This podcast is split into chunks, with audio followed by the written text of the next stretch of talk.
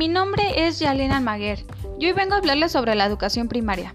Hasta la fecha la educación primaria comprende el periodo escolar más largo, es considerado el fundamento para evitar el fracaso escolar y por lo tanto se presume como la etapa educativa más significativa de nuestras vidas.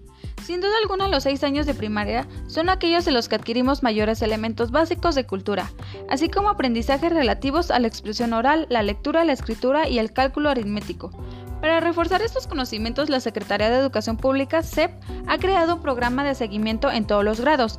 El objetivo de desarrollar estas competencias se debe a que el inicio de esta etapa educativa representa también el comienzo de una autónoma, mucho más marcada, sin la cual el desarrollo real de estas habilidades no sería posible.